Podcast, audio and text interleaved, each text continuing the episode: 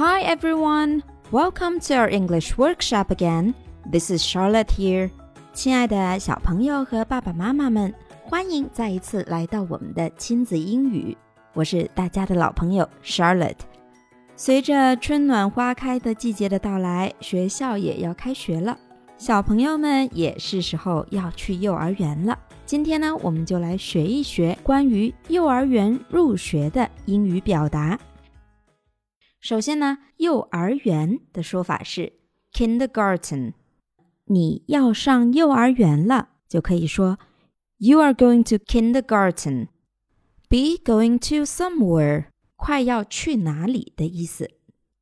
You are going to 就是你快要去，你准备去。You are going to kindergarten. 爸爸妈妈们是不是总是觉得孩子长得太快了，好像昨天才刚刚出生的小孩，今天就要上幼儿园了？就可以说：“I can't believe that you're already in kindergarten。”我不敢相信你都已经上幼儿园了。Believe，相信。Can't 是 cannot 的缩略形式。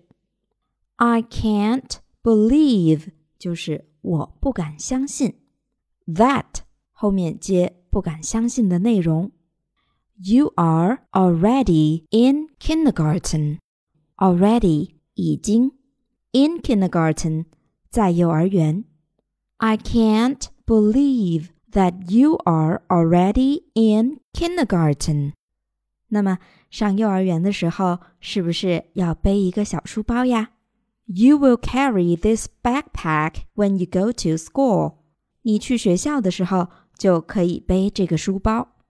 书包是 backpack，背书包可以用动词 carry。Carry this backpack，背这个书包。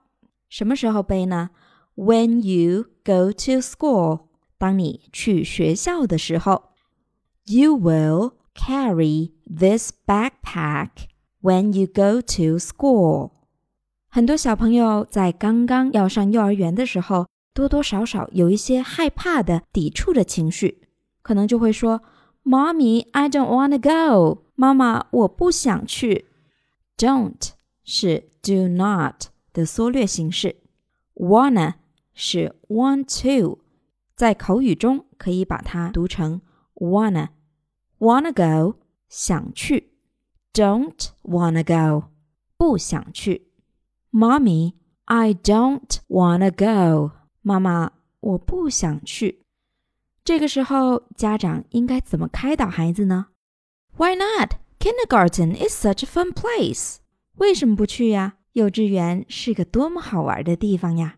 Why not？这个是一个固定短语，意思是为什么不呢？Fun 好玩的，有意思的。 place 地方，a fun place 一个好玩的地方，前面再加一个 such 可以表示程度，such a fun place 多么好玩的地方呀！Kindergarten is such a fun place 幼儿园是个多么好玩的地方呀！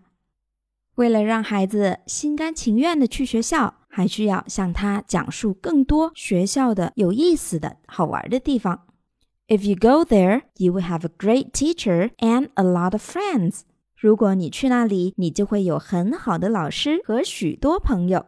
If 如果 go there 去那里，If you go there 如果你去那里，you will 你会 have a great teacher 有一个好老师，and a lot of friends 和许多朋友。那么这时候，小朋友可能又会问了：What do I do at school？我在学校做什么呢？What do I do？我做什么？At school，在学校，在学校可以做什么呢？当然是学习。 以及跟同学们一起玩耍了。Well, you play and study with your friends. Well，这里是一个感叹词，一般是在停顿思考这样的时候使用。You play and study. 你玩和学习。With your friends. 和朋友一起。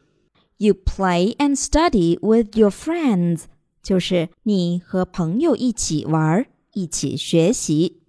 一般关于和谁一起做某事，在英文中呢，会把它放到句子的最后，with somebody。所以这里呢，you play and study with your friends。同时还可以告诉孩子，There is a big playground there。那里有很大的操场。There be 句型表示有什么东西，a big playground 一个大操场。后面的 there 是在那里的意思。There is a big playground there。好啦，今天的亲子英语到这里就要跟大家说再见了。学校开学啦，小朋友们，你们开心吗？Enjoy yourselves at school.